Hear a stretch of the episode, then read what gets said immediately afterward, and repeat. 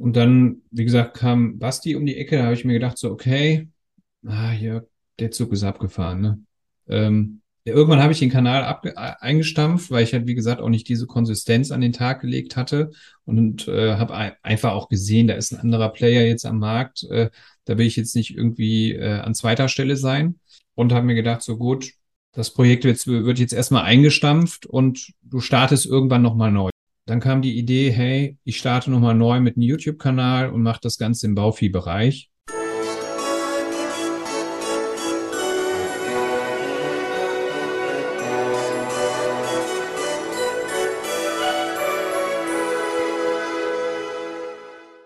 Hallo und herzlich willkommen. Mein Name ist Marco Peterson und ich begrüße Sie zu einer neuen Folge des Königsmacher Podcasts. Dem Podcast der Versicherungsbranche mit den Besten von heute für die Besten von morgen. Mein heutiger Gast fliegt zumindest meinem Wissen nach innerhalb der Finanzversicherungsbranche noch relativ unter dem Radar, was mich überrascht, denn er hat etwas geschafft, was bisher nur Basti Kunge schaffte, und zwar YouTube erfolgreich zu nutzen. Er hat ja einen Kanal mit mittlerweile über 15.000 Abonnenten aufgebaut und äh, hat eine sehr gute Community da und gewinnt darüber auch seine Kunden. Und unter anderem darüber spreche ich heute mit Jörg Somborn, Versicherungsmakler aus Willig. Hallo Jörg, schön, dass du da bist. Hallo Marco, ich grüße dich auch. Vielen Dank für die Einladung. Ich habe äh, mich sehr gefreut, als ich die Einladung bekommen habe. Das war nämlich eine ganz besondere Einladung. Ja, ich habe so einen schönen goldenen Becher zugeschickt bekommen und äh, Aufmerksamkeit direkt bei 110 Prozent. Und äh, ja, ich bin sehr gespannt auf das heutige Gespräch mit dir. Ja, ich, ich auch. Ich auch. Was ich gerade bei der Einladung übrigens noch vergessen hatte, bei der Einleitung, nicht bei der Einladung, bei der Einleitung äh, war zu erwähnen, dass du auch mit deinem Kanal in diesem Jahr für den OMGV Award in der Kategorie Social Media Content Marketing nominiert wurdest. Erstmal nochmal herzlichen Glückwunsch dafür und dann mal die erste Frage, wie war denn eigentlich dein erster Gedanke, als du so von der Nominierung erfahren hast? Also ich habe ja ich glaube, per E-Mail äh, bin ich von, von dir informiert worden und ich war total überrascht. Also ich war überrascht und tatsächlich auch aufgeregt zugleich. Also wenn man so in dem YouTube-Kosmos und in dem Social-Media-Kosmos drinsteckt, dann, ich sag mal, dann vergeht so mit der Zeit eine gewisse Aufregung, ja, weil man einfach äh, geübt ist mit den Videos und auch mit dem Zuschauerfeedback und ja allgemein auch, dass einen halt viele Leute sehen und ähm, dass auch die Arbeit gesehen wird. Weil ich bin jetzt mittlerweile, wenn ich mal überlege, seit zweieinhalb Jahren mache ich das Ganze jetzt schon auf YouTube. Und ähm, aktuell sind 180 äh, Videos online und ich meine, geht ja speziell um das Thema Baufinanzierung. Und ähm, ja, ich habe mich in der Vergangenheit immer wieder mal schon ein bisschen gewundert, dass man so überhaupt gar keinen äh, ja, dass, dass die Branche das so vielleicht gar nicht so richtig wahrnimmt. Also mich schauen sicherlich viele Kollegen schon an, also speziell aus dem Baufinanzierungsbereich. Da bekomme ich auch hin und wieder mal Feedback über LinkedIn oder halt über Instagram oder andere Plattformen. Aber ich war echt total positiv überrascht, ähm, auch mit ein paar anderen da in, in der Reihe zu stehen, äh, die auch sehr guten Content machen, halt speziell jetzt im Versicherungsbereich äh, auch. Also ich war sehr positiv überrascht. Ich habe mich sehr gefreut. Äh, aber du hast auch das Gefühl, dass du ein bisschen so unserem Radar fliegst, oder? Also ist nicht nur mein, ist nicht nur mein Gefühl gewesen. Ja, äh, aber auch nur spe speziell in der Branche. Also, ich meine, die Branche ist ja eigentlich Versicherungsbranche, da ist ja mehr der Fokus und nicht im Baufinanzierungsbereich. Und ich weiß ja auch, wie das früher gewesen ist. Ich meine, ich mache das jetzt ja schon auch im Bauviehbereich ein paar Jahre, bin aber auch ja Versicherungsmakler, also habe auch einen gewachsenen Kundenbestand. Äh, und das war auch mein, mein Kern. Meine Ausbildung war damals äh, zum Versicherungskaufmann und habe dann die andere Ausbildung äh, nachträglich obendrauf gesattelt. Und ich kann mich noch in der Vergangenheit erinnern, dass der Bauviehbereich für die meisten Versicherungsleute halt komplett ausgeblendet wird, weil das ein komplett anderes Thema ist. Und äh, das könnte ein Grund sein, aber die Wahrnehmung ist bei mir ähnlich. Aber das Einzige, was ich halt sehe, ist natürlich die Reaktionen der Zuschauer, äh, und dann halt die ganzen Anfragen, die natürlich darüber reinkommen. Und das ist ja auch im Endeffekt das, was zählt, ja, dass, äh, dass der Kanal einen gewissen Erfolg hat. Und das sehe ich halt auch. Ne? Also ich sehe schon, dass was passiert. Ne? Und das ist jetzt so der Kundenbringer Nummer eins auch im Bauviehbereich. Aber jetzt so innerhalb der Branche ähm, habe ich das Gefühl, werde ich kaum wahrgenommen, was ich aber auch nicht schlimm finde, ne, davon mal abgesehen. Aber ähm, jetzt ändern wir es zumindest ein bisschen mit dem, mit dem Podcast. Ne? aber wie wir auch schon merken, also wir, wir reden über den Kanal auch noch und über deinen Berufsweg, aber auch über dich als Person, ne? so zuallererst mhm. mal. Okay. Und äh, da ist halt meine erste Frage an dich oder Bitte an dich. Stell dich doch bitte mal selbst vor, und zwar mit drei Hashtags und erklär, warum du die genommen hast. Erster Hashtag, alles ist möglich. Das ist äh, ein Hashtag oder ein Satz, der ist, der ist entstanden vor vielen, vielen Jahren. Ich meine, das liegt so ungefähr 20 Jahre zurück. Da habe ich mal ein Hörbuch gehört von Jürgen Höller. Ja, der ein oder andere, der jetzt zuhört, wird's wahrscheinlich, würde ihn wahrscheinlich kennen, ist ja ein Trainer, ein Motivationstrainer. Und ich habe halt sehr früh angefangen mit Hörbüchern und so. Und da hatte ich dann irgendwann mal das als Hörbuch gehört. Das, das Buch heißt auch so, alles ist möglich. Und ähm, das ist so ein bisschen mein Credo. Das zieht sich so durchs Leben, ja, dass, äh, dass, dass einfach alles möglich ist, ja, was man sich vornimmt. Es ist nicht immer äh, vielleicht sofort umsetzbar, aber das hat sich irgendwie so eingebrannt bei mir. Ja. Ähm, ich mache einfach weiter. Ne? Ja, klar. Ähm, dann zweiter Hashtag. Ohne Disziplin und Ausdauer geht es nicht. Das ist so, egal was man anfängt, wenn man sich selbstständig macht oder wenn man irgendeine Sache macht, äh, man braucht einfach eine gewisse Disziplin, die man an den Tag legt, um irgendwelche Dinge, irgendwelche großen Dinge zu erschaffen und umzusetzen.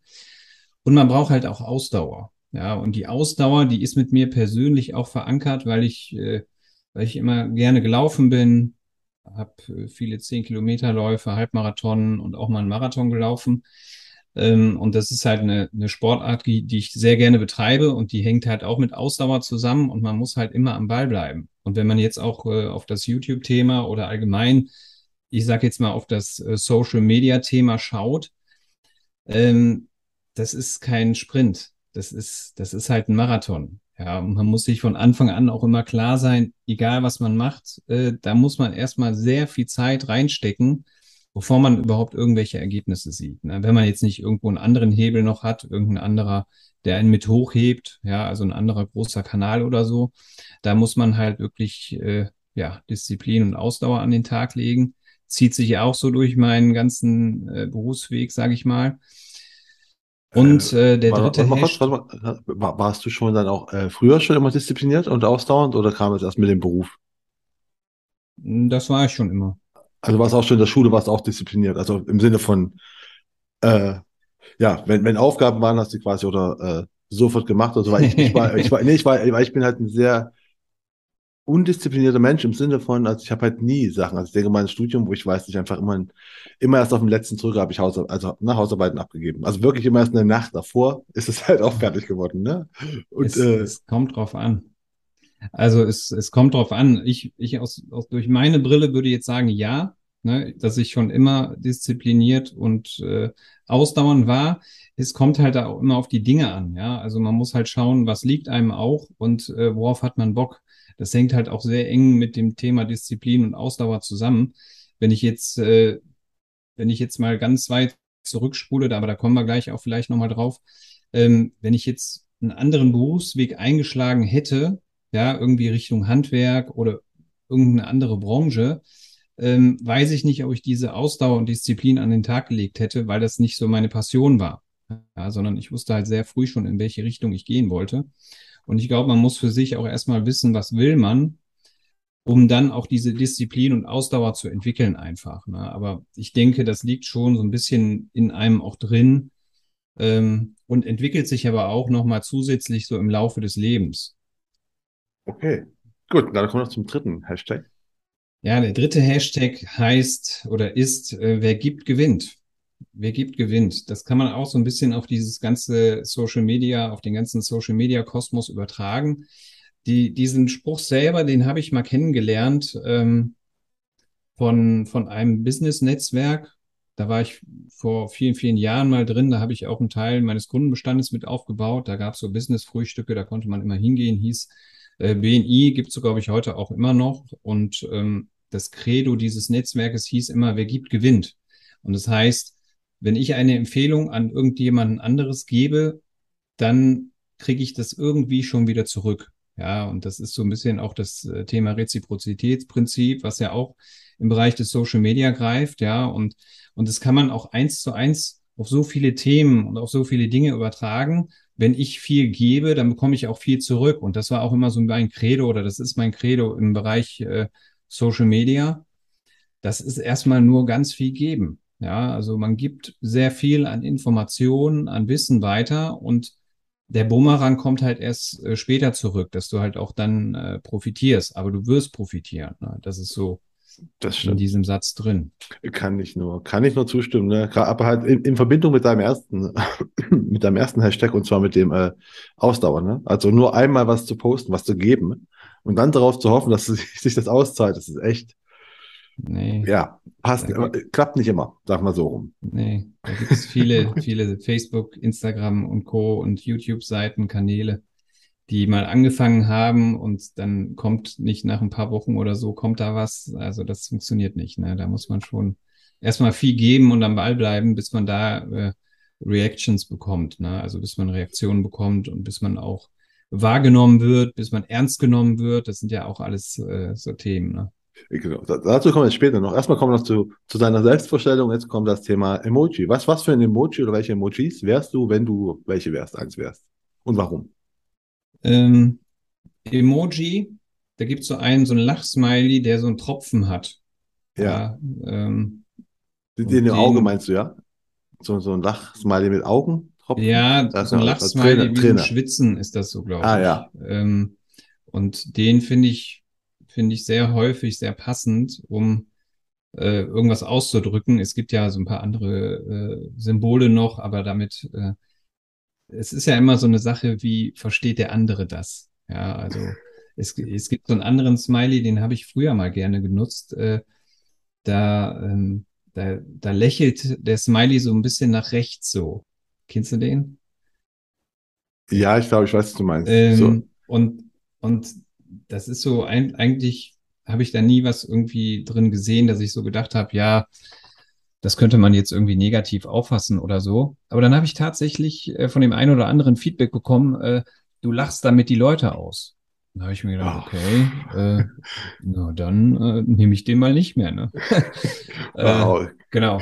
Ja. Und mit, mit, dem anderen nicht? Mit der Lacht, mit dem Lachsmiley, mit der Tra Träne im Auge? Ah, nee, gut. ich glaube, damit äh, sendet man eher die Botschaft so, dass man das Lust, dass man das ziemlich lustig findet aber nicht so übertrieben lustig, ne? Wenn man jetzt so die beiden ah, ich verstehe. Auf den Seiten hat, ne? Das ist so, äh, wenn man jetzt irgendwo einen Witz hört und der ist jetzt mega lustig, äh, ja. genau. Es halt geht eher ins Neutrale und Lustige auch oder äh, dieses Victory-Zeichen, das äh, nutze ich auch äh, ziemlich gerne, äh, weil es halt so ein bisschen entkräftend auch ist. Ne? Also, ja. Gut. Genau. Okay, dann kommen wir jetzt mal zu, zu den Frage-Antwort. Ich stelle dir so vier, also es kommen vier Fragen immer so, entweder oder und du sagst immer was davon und warum. Ne? Mhm. Ne? Der erste ist Punkte oder Streifen. Punkte oder Streifen? Was für Streifen? Was weiß ich? Ah, ach so, okay. Das musst du dir überlegen. Jetzt ist einfach nur Punkt oder Streifen, wie du das ja. interpretierst. Punkt. Punkt. Ja. weil, weil, äh, weil du auf Punktekleidung eher magst oder weil du mit Streifen Sachen, schlechte Sachen assoziierst? Nee, weil ich mit einem Punkt was beende.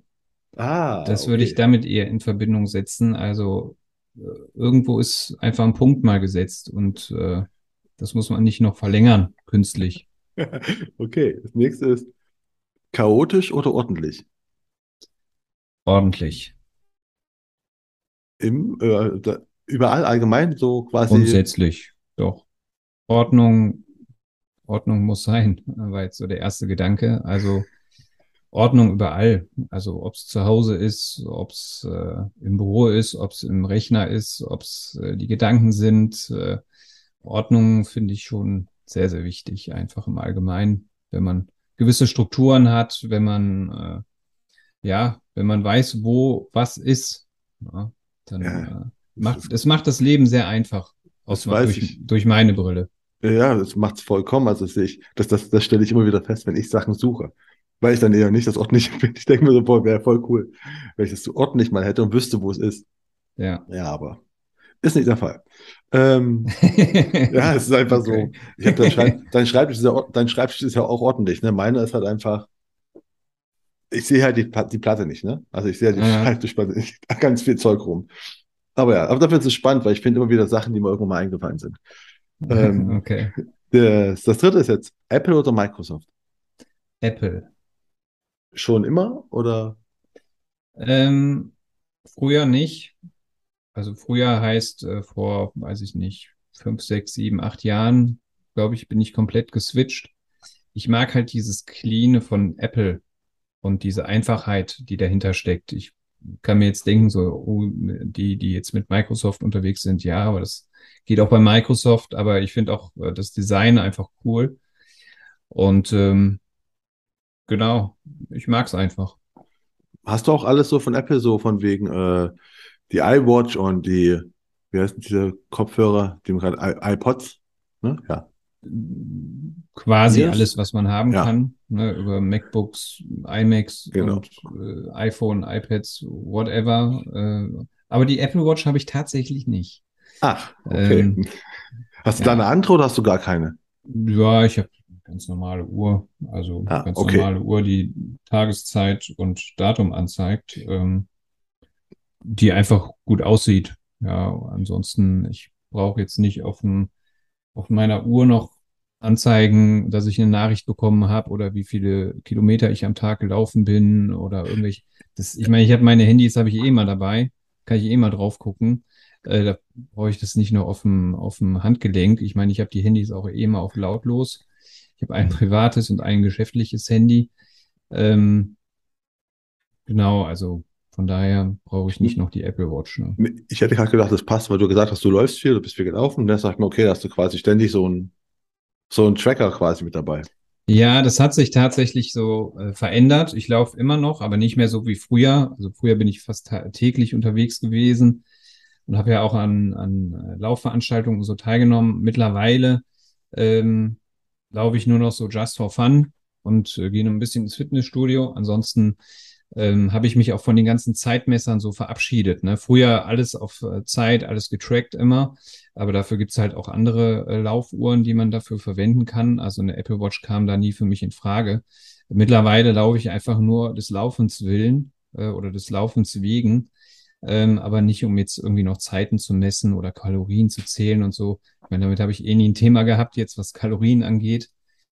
Deswegen, also ich brauche es einfach nicht. Gu gutes Stichwort. Letzte Frage ist nämlich Schokolade oder Gummibärchen? Gummibärchen. da merkt man, da merkt man dann, glaube ich, direkt so eine Leidenschaft. Ähm, klar esse ich auch gerne mal äh, irgendwie ein bisschen Schokolade oder so, aber irgendwie bin ich mit Gummibärchen verbunden. Ich habe keine Ahnung, ob das mit der Thomas Gottschalk-Werbung äh, aus meiner Kindheit zu tun hat. Auf jeden Fall hat er ganze Arbeit, glaube ich, geleistet. Ähm, genau, aber heute noch, ich habe gestern oder vorgestern habe ich sogar noch Gummibärchen gegessen, ja, genau. Ja. Aber gerade gerade gutes Stichwort äh, Kindheit. Ähm, da war in der Kindheit wahrscheinlich auch schon äh, Gummibärchen. Ja. Das, äh, das Thema. Äh, was wolltest du in deiner Kindheit werden? Was wollte ich werden? Ich wollte tatsächlich immer mal Businessman werden. War so im, äh, Businessman, also erstmal egal was, Hauptsache so Businessman. ja, Business. Ich fand das Thema Bank immer super spannend, ähm, irgendwie in der Bank mal zu arbeiten. Äh, also diese klassischen Berufe, also ich kann mich zumindest jetzt nicht daran erinnern, dass ich mal Feuerwehrmann oder Polizist werden wollte. Ähm, bei mir hat sich dann irgendwann doch rauskristallisiert, dass ich irgendwas im Businessbereich machen möchte. Äh, das hat mich total irgendwie, fand ich immer spannend. Ich glaube, auch bei uns aus der Familie, da kommt auch, äh, also nicht jetzt direkt aus meiner Elterngeneration, aber aus meiner Urgroß, äh, aus meiner Großelterngeneration, da waren auch einige, die haben bei der Bank gearbeitet. Das fand ich auch, fand ich immer spannend irgendwie, in den Finanzbereich reinzugehen. Das war tatsächlich so auch mein Ding. Ähm, wenn ich aber jetzt noch weiter so zurückdenke, als es dann so um die Berufswahl ging, da hätte mein Vater mich, glaube ich, eher im Handwerk äh, lieber gesehen. Ähm, aber das war irgendwie nicht so meine Passion. Und deswegen äh, bin ich, habe ich einen anderen Weg auch dann eingeschlagen nach der zehnten Klasse. Weil du hast vorhin schon gesagt, äh, mit andere Wege und äh, Passion war schon immer, also du hast auch gleich direkt äh, Versicherung, war, war, war die erste Wahl, oder? Hm, das ist tatsächlich durch einen anderen äh, glücklichen Zufall entstanden, nämlich, dass ich auf der Kaufmannsschule war. Da habe ich dann äh, mein Fachabi, höhere Handelsschule, wie das auch immer hieß, damals gemacht. Und da hatten wir ein, einmal die Möglichkeit, in der zwölften Klasse ein Differenzierungsfach zu wählen. Da konnte man sich halt auch unter anderem das Thema Versicherungslehre für ein paar Monate mal anschauen.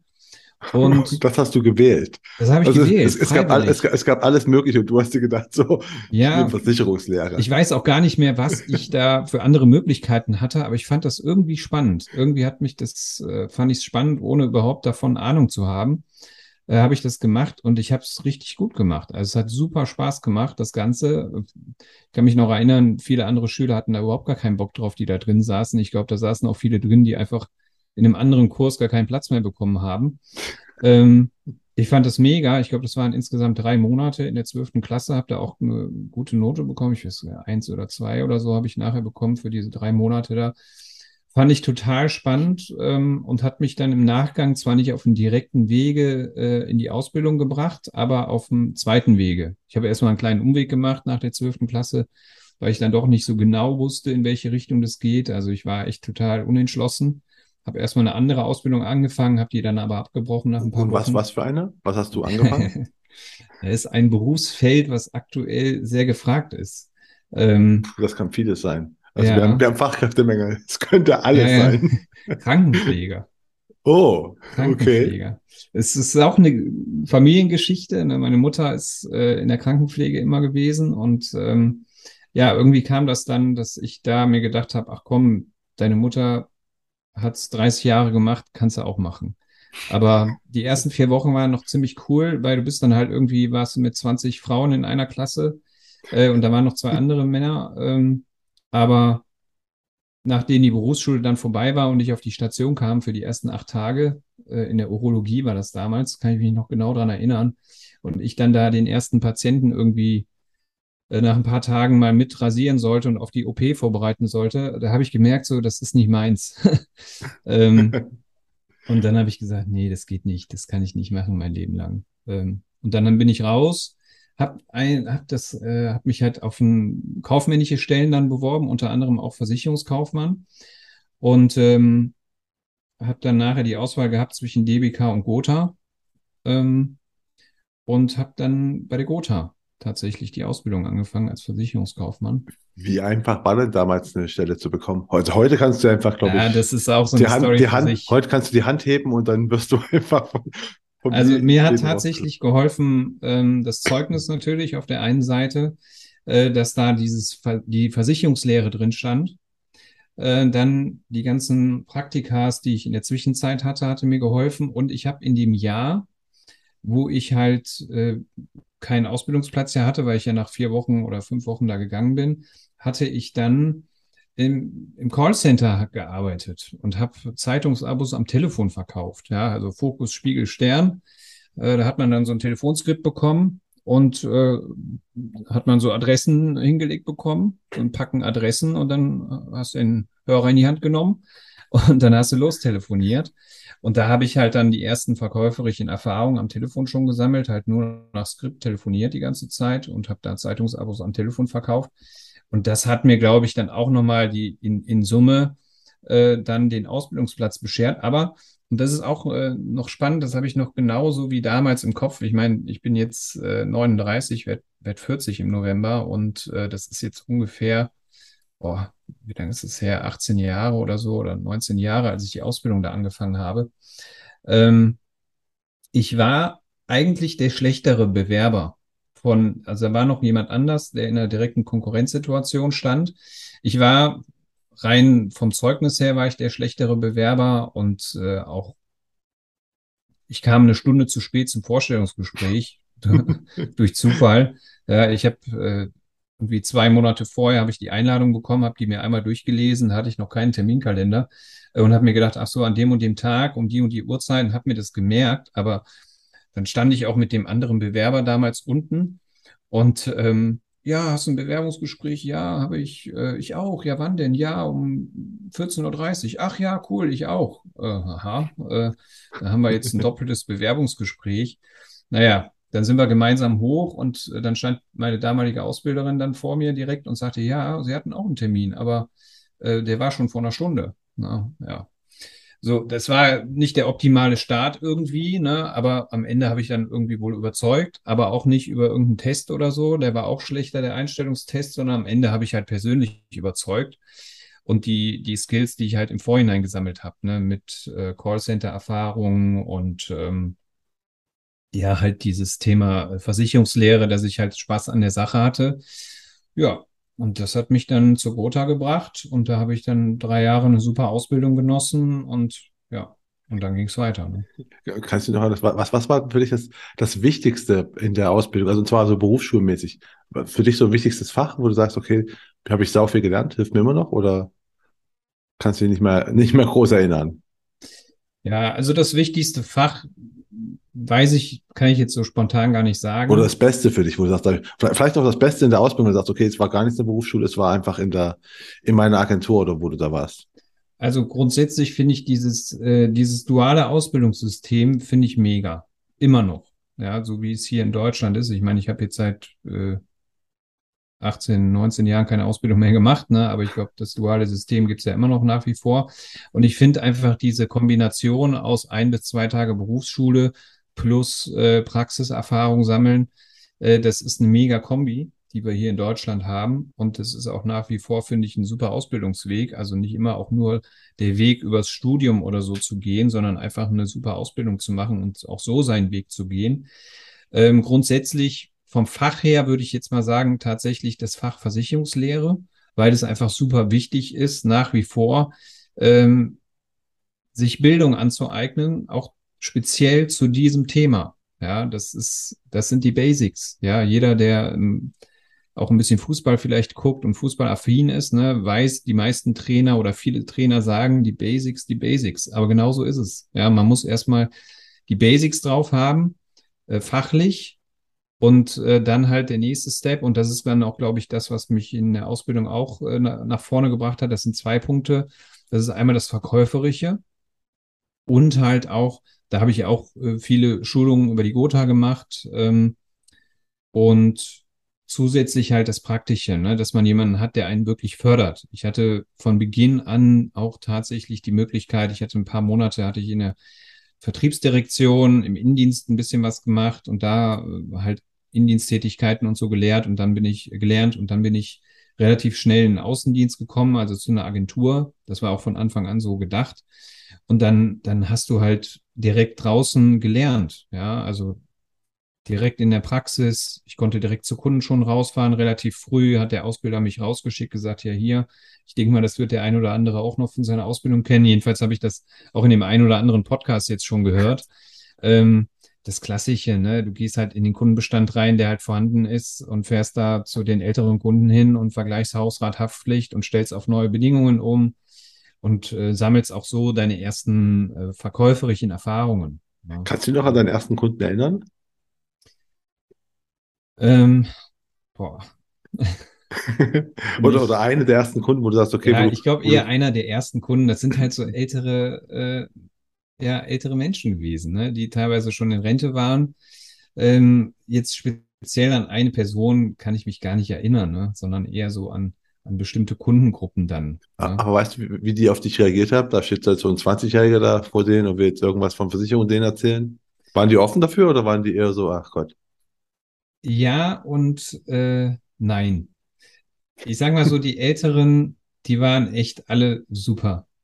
Also da gab es irgendwie keinen, wo ich, wo ich heute irgendwie im Nachgang mir gedacht habe, so, die haben einen irgendwie komisch beäugt, sondern im Nachhinein betrachtet äh, ist das super wichtig, äh, dass man diesen Weg, denke ich mal, auch geht. Ähm, und das haben die auch so gesehen. Ne? Die haben sich gefreut, dass da ein junger Mensch kam, der das gelernt hat, der denen das dann aber auch gut schon erklären kann. Wo sind die Vorteile, wo sind die Nachteile? Also was ich schon gemerkt habe, war viel Vertrauen. Ich glaube auch, das Vertrauen rührte dann auch von der Gesellschaft her, also von der Versicherungsgesellschaft, dass die da schon seit 20, 30 oder 40 Jahren Kunde waren und einfach einen guten Bezug zu der Gesellschaft hatten.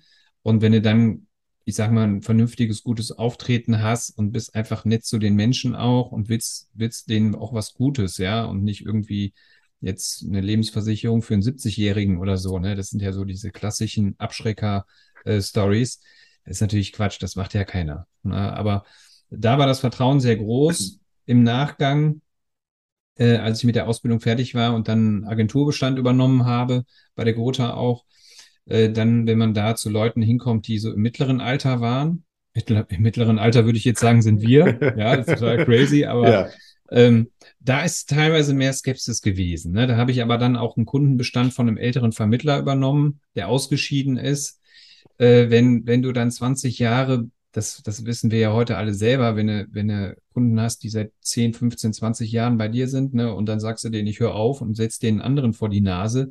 Das ist ja grundsätzlich erstmal schwierig, wenn der dann vorbeikommt, stellt sich vor, will dann irgendwie Bedingungen umstellen und dir vielleicht noch irgendwelche anderen Sachen äh, verkaufen oder will dann ne, deine nochmal fragt, was ist dir wichtig, was sind deine Bedürfnisse, macht nochmal eine Bedarfsanalyse und alles da entstehen. Da sind schon bei dem ein oder anderen Fragezeichen entstanden. Das war nicht immer, äh, das war nicht immer easy, aber hat auch funktioniert. Ja. Ja, stimmt, das ist natürlich, ne? Du hast einfach ein Vertrauen zu deinem, zu deinem Vermittler und dann geht der in Rente und dann kommt der nächste und du musst ihm nochmal alles erzählen. Weil eigentlich gehst du zu einem Vermittler und der weiß nur alles von dir. Und dann hast du den Stress nicht mehr, ne? Also dann, ja. dann hast du einfach der, der macht alles für dich, du musst dir mal gar nichts kümmern. Dann kommt ein neuer, dem du erstmal alles wieder erklären musst. Also ja. ich kann, ich kann die Kunden, also ich kann die verstehen von der anderen Seite, ne? Die sagen, hey, jetzt muss ich wieder erzählen, was ich hier mache, ne? Das will ich gar nicht. Ich weiß, was der machen will hier. Ja. Ähm, aber du hast erzählt, dass, dass auch bei den älteren Leuten dein Auftreten auch ganz gut war. Glaubst du eigentlich, weil ich habe, wo du sagtest, dass du halt in dem Callcenter gearbeitet hast, ein paar Monate oder neun Monate, ne? Dass das einfach positiv, dass das dir extrem geholfen hat? Was ich da richtig gut fand, äh, war die einfache Struktur. Ne? Das ist so, ähm, also was mir immer geholfen hat und was, was, äh, also natürlich, ne, um jetzt klar, Auftreten ist das A und O, ne? Wenn du, äh, egal was du machst, ob du jetzt vor, vor dem Bildschirm sitzt, also vor der Kamera, oder ob du jetzt äh, zum Kunden direkt persönlich fährst, ne, der Auftritt ist halt nun mal, das ist halt nun mal das A und O, ne? Also du musst halt vernünftig aussehen, du musst äh, rasiert sein und gepflegt sein und so. Das ist halt, das gehört, finde ich, jetzt zu unserem Berufsbild einfach dazu, ne, dass du einfach ein offenes, äh, nettes, dass du ein Menschenfreund bist, ja. Ähm, was halt super wichtig ist, ist auch immer Vorbereitung. Ne? Du musst genau wissen, was, was, was du willst. Ne? Also was du willst und äh, du musst halt auch die richtigen Fragen den Kunden dann stellen. Du musst dich ähm, für die Menschen interessieren. Ja, und, und halt auch Fragen stellen, was bewegt die Menschen. Das, das hat sich äh, natürlich jetzt im Laufe der Jahre auch nochmal alles weiterentwickelt, ne, dass man am Ende des Tages weiß, es geht nicht um einen persönlich, es geht nicht um einen selber, sondern es geht immer um den anderen. Ja, es geht immer um den Kunden, es geht immer darum, Wünsche und Bedürfnisse zu erfüllen und äh, den Kunden auch Ängste zu nehmen. Äh, das, darum geht es eigentlich immer im Kern. Ja, es geht nie um irgendwelche Produkte oder um irgendwas. Das stimmt. Ich sag nur, weil ich habe auch mal im Callcenter gearbeitet und was man halt da lernt relativ schnell, ist einfach A, zu telefonieren und äh, mit Neins umzugehen oder mit Leuten, die einfach sauer sind auf dich, weil du sie gerade störst. Und irgendwann merkst du halt, äh, ja, es ist halt, es, das geht nicht um mich, was du gerade sagst, ne? Es geht einfach gerade, passte gerade nicht. Mhm. Und dass man halt dann irgendwann so ein bisschen abgehärtet ist, ein bisschen cooler ist, weißt du, wenn man gerade dann so Neuling ist in der Branche, dann bis 20 so erste Kunden und du hast aber schon Kundenkontakt gehabt, dachte ich, vielleicht hätte das genau. geholfen. Weißt du? Ja, doch, das, äh, das kann ich bestätigen. Ne? Du hast halt äh, nicht die Ängste, die andere vielleicht haben, die so ins kalte Wasser geschmissen werden, zum ersten Mal zu irgendeinem Kunden fahren oder das erste Mal als Beispiel irgendwie ans Telefon gehen. Äh, das hatte ich halt alles schon äh, zigmal gemacht. Ne? Also wenn du jeden Tag sechs Stunden nur telefonierst äh, und immer wildfremde Leute anrufst, also reine Kaltakquise jeden Tag machst, äh, dann bist du natürlich schon gewissermaßen abgehärtet. Und äh, das war für mich, ich sage mal, den Haken hatte ich schon so weitestgehend vor der Ausbildung sogar schon gemacht, dass ich einfach wildfremde Leute anrufe. Ähm, das stimmt, doch. Das ist gut. Und äh, ja, wie war dein weiterer Weg dann in der, in der Branche? Du hast bei der Gotha Ausbildung gemacht und einen Bestand mhm. übernommen. Genau. Und jetzt bist du ja nicht mehr bei der Gotha. Genau, jetzt bin ich schon lange nicht mehr bei der Gotha. Ich meine, ich bin seit 2009 bin ich äh, Versicherungsmakler ähm, Die Ausbildung war drei Jahre, dann war ich dreieinhalb Jahre noch bei der Gotha, hatte da eine Agentur. Und dann hatte ich mir irgendwann halt Gedanken gemacht, wie geht's weiter? Ja, also ich wollte nicht mehr bei der Gotha bleiben. Dann hat man, dann macht man sich so Gedanken. Dann habe ich mir natürlich auch meine Gedanken gemacht. Wechselt man nochmal die Farbe? Also geht man zu einer anderen Gesellschaft? Habe mir auch ein paar Angebote angehört von ein paar Gesellschaften. Aber irgendwie war das nicht so meins, wo ich mich nicht drin wiedergefunden habe, sondern damals kam auch das Thema Internet, äh, wurde immer größer und größer. Ich kann mich noch daran erinnern, da war ich, glaube ich, 17, 16 oder 17. Da hatten wir den ersten äh, Aldi-PC zu Hause. Und äh, dann hat hier unser äh, lieber Boris, äh, hat er dann die AOL-Werbung gemacht und da waren wir alle drin. Ähm, und das ist ja mit den Jahren immer mehr gewachsen, mit den Online-Themen, mit dem Internet-Thema, auch wenn das noch zu dem Zeitpunkt damals äh, sehr in den Kinderschuhen steckte, wie im, Ver im, Vergleich jetzt zu heute gesehen. Ich wusste einfach, ähm, ich wollte die Kunden beraten und wollte, ne, ja, die Kunden beraten und wollte natürlich entsprechend auch äh, denen so das Beste bieten, war immer damals der Gedanke. Und dafür muss ich frei sein. Das war so ganz einfach gedacht damals, ne? aber wenn du eine größere Auswahl hast an Produkten und an Produktgebern, das fand ich irgendwie äh, interessant und hatte dann irgendwann den Entschluss gefasst zu sagen, hey, du kannst Makler werden und habe dann damals als Makler gestartet, hat ein bisschen Geld gespart und ähm, bin damals dann in diese Business-Netzwerke da eingetreten, wo ich dann halt bei, diesen Unternehmerfrühstücken immer war und hatte halt damals schon Kontakte geknüpft und habe dann da bei, bei der Gotha irgendwann aufgehört, habe als Makler dann angefangen, tatsächlich bei Null. Natürlich nimmt man ein paar persönliche Kunden mit, aber das war, äh, das waren vielleicht zwei Hände voll damals und dann bin ich neu gestartet als Makler und äh, habe mir dann peu à peu einen Kundenbestand einfach aufgebaut. Ne? Und da war ähm, der, deine, ja. und deine Strategie damals war dann äh, die Business-Netzwerke oder war schon, weil du sagst auch schon, hey, Internet kam ja schon, also 2009, da waren ja schon die ersten, also, ne, da waren schon einige da, wo du sagst, also war, war dein Plan, offline gewinne ich die Kunden, weil das wären die Business-Netzwerke? Genau. Oder war schon der Plan, äh, ich mache das jetzt so digital, ich werde so ein digitaler Makler? Der Gedanke kam sehr früh, alles, alles zu digitalisieren, aber der Weg war für mich damals tatsächlich dann doch über diese äh, Business-Netzwerke, weil das Thema YouTube, ich weiß gar nicht, wann das, wann überhaupt äh, die ersten YouTube und so hier gestartet haben. Ich glaube, das war auch so 2009. Ich bin, ich bin, mir aber jetzt gar nicht so sicher. Ähm, nee, ich habe das tatsächlich damals immer noch sehr äh, persönlich in Netzwerken gesehen habe schon immer den großen Hebelgedanken gesehen über Netzwerke, dass du halt Leute kennen musst und dass dich die Leute kennen müssen. Und dann war schon auch sehr früh der Gedanke, mit Leuten in Kontakt zu kommen, die halt auch größere Volumen haben. Also wo du einfach pro Kunde auch mehr Geld verdienen kannst. Und deswegen auch der Weg in diese Business-Netzwerke damals. Ich meine, damals war ich, wie alt war ich da? 25. Das war aus, damals habe ich das nicht gesehen. Heute würde ich es anders sehen. Da war ich natürlich ein Greenhorn. Ne? Also ich hatte äh, außer die Ausbildung ein bisschen, ein paar Jahre Berufserfahrung hatte ich eigentlich keine Ahnung so, auch keine Ahnung so richtig vom Leben. Ne, das, das sammelt man erst im Laufe der Jahre. Aber das war für mich so der erste Weg äh, über diese Business-Netzwerke. Ähm, dann habe ich mir peu à peu, wie gesagt, den Kundenbestand aufgebaut und dann ging es halt weiter, dass ich äh, auch eine sehr schwierige Zeit mal hatte. Ähm, die mich auch fast von der Versicherungsbranche oder allgemein aus der Selbstständigkeit weggetrieben hat, weil ich hatte über die Business-Netzwerke schon relativ große Kundenbestände aufgebaut, also jetzt rein nicht nur Sachbestand, sondern rein auch im LV-Bestand.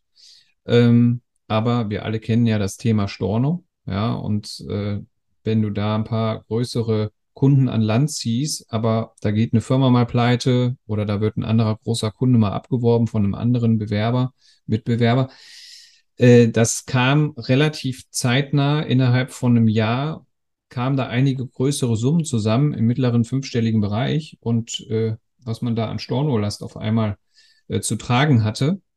Und das wird dann auch nicht mehr lustig irgendwann, ne? wenn man dann auch nicht mehr genug Geschäft dagegen stellen kann und äh, wenn man dann irgendwelche Ratenvereinbarungen mit den Gesellschaften dann eingeht. Das war so eine Phase, da ging es mal richtig, richtig schlecht. Und äh, dann bin ich durch auch über auch wieder über einen anderen Netzwerkkontakt, den ich mal geknüpft hatte, ähm, in Hessen. Also ich selber sitze ja hier in der Nähe von Düsseldorf. Ähm, und da hatte ich mal auf irgendeinem Seminar, hatte ich mal jemanden kennengelernt, wir haben uns gut verstanden. Und ähm, der hatte die Möglichkeit, bei einem großen BAV-Projekt mitzumachen, hatte aber keine Zeit zu dem damaligen Zeitpunkt, ähm, hat ein Haus gebaut und wie lange ist das her? Das ist so ungefähr acht, neun Jahre her. Äh, da war ich so Anfang 30. Ähm, und der sagte, hör mal, ich habe keine Zeit. Vielleicht stell du dich mal bei denen vor, vielleicht äh, wirst du da, kommst du da in dieses Netzwerk rein. Und dann bin ich dann in so ein riesen BAV-Projekt tatsächlich reingekommen ähm, wo halt eine große Firma mit mehreren tausend Mitarbeitern versorgt werden musste mit betrieblicher Altersvorsorge. Das komplette Konzept stand schon. Es ging nur darum, äh, halt die passenden Leute zu finden für die, für die Makler, die da den Kundenbestand hatten. Und ähm, dann war ich einer von, ich weiß gar nicht, elf, zwölf, dreizehn Beratern, die dann ein paar Standorte mitberaten haben. Das ging dann über mehrere Jahre tatsächlich. Bin dann auch für Folgeprojekte immer wieder äh, dabei am Start gewesen. Und das hat mich dann so aus dieser ganzen Stornowelle dann wieder komplett rausgehebelt. Ähm, und dann kam eigentlich, ich erzähle einfach durch, ne? Ja, klar. Also ich, wenn, ich, wenn ich Fragen habe, frage ich schon. Also. Okay. Und da habe ich gemerkt, so krass, ne? Weil ich meine, das wird der eine oder andere Kollege vielleicht auch kennen, der, der in der Branche ist. Du brauchst einen großen Hebel. Ja, du brauchst einen großen Hebel, damit du viel Umsatz machen kannst. Und damals war, war das für mich jedenfalls, als ich noch so um die 30 war, habe ich mir gedacht, so, ja, krass, wenn du so ein Projekt hast, ne, und kannst du richtig viel Umsatz machen und so. Und ja, so war es auch. Viel Umsatz gemacht über Jahre. Ähm, Storno ist bei dem, bei den, äh, bei den Projekten gar nicht so das Thema mehr gewesen, weil die Fluktuation bei den Unternehmen gar nicht so groß ist. Und ähm, ja, so ging es dann richtig steil bergauf und dann habe ich mir gedacht, so cool, du brauchst einen Hebel. Du brauchst einen Hebel, aber du willst nicht irgendwie abhängig sein von irgendjemand Drittes. Das heißt, äh, wenn du in den Projekten weiter drin bist, dann gehört dir der Kundenbestand nicht. Du machst hier nur Abschlussgeschäft und äh, verdienst zwar immer gutes Geld jedes Jahr, machst damit gewisse Umsätze, ähm, aber dir gehört der Bestand nicht und du musst was eigenes kreieren. Und du brauchst definitiv einen Hebel. Und damals war es dann so, dass ähm, diese, diese ganzen Finfluencer, die man kennt, Finanzfluss, Aktien mit Kopf und so, die ganzen Leute, die sind dann groß geworden vor einigen Jahren. Habe ich mir gedacht, komm, Internet, YouTube, du wirst, du machst das Ganze im Versicherungsbereich. Und dann habe ich angefangen mit Videos in dem Bereich. Da war ich auch noch parallel in den, äh, in diesen Projekten noch mit drin. Hab mir gedacht, geil, baust du dir auch auf, machst einen Versicherungskanal. Und das war ähm, noch vor der Zeit von unserem, äh, von unserem Freund hier Bastian Kunkel, ne, Versicherung mit Kopf, den ihr ah, auch alle okay. kennen. Oder ich, ich musste mich gerade dran denken, wo du sagst, okay, Aktien mit Kopf, ne? Bastian, der erzählt das einfach, sagte, über ihn kam dann ja quasi auch Versicherung mit Kopf, ne? Genau, die Kunden also, haben sich irgendwie mal connected und so, aber ja. ich glaube, die Story dahinter, die kennen auch viele. Auf jeden Fall ähm, ich hatte sozusagen schon vorher gestartet, aber jetzt kommen wir zu dem Punkt, was auch wieder spannend ist zu beginnen, ne, mit dem Thema, alles ist möglich, ohne Disziplin und Ausdauer geht es nicht und so. Damals habe ich nicht durchgezogen mit dem Thema. Ich hatte halt noch viele andere Baustellen, ja, auch weil ich noch in anderen Projekten halt eingebunden war, was auch viel Arbeit war. Und ich war einfach noch nicht so konsistent, so konsistent wie heute. Ja, mir war auch, ich kannte mich zwar mit dem Thema aus und so, aber mir war das noch nicht so richtig bewusst, dass du wirklich jede Woche liefern musst äh, und dass du einen Mehrwert schaffen musst und alles. Ich habe das einfach gemacht und war so mit, sage ich mal, einer der ersten, die damit gestartet haben. Aber bin einfach nicht richtig groß geworden, weil wenn du mal dreimal ein Video hochlädst, drei Wochen lang und dann in einer Woche mal zweimal und dann kommt ein halbes Jahr nichts, da passiert nichts. Ich hatte am Ende, weiß ich nicht, drei, vierhundert Abonnenten, vier, fünfhundert irgendwie so. Ähm, dann kam hier unser Basti und hat das Ding einfach gemacht und hat einfach durchgezogen. Ne? Also auch da an dieser Stelle Respekt.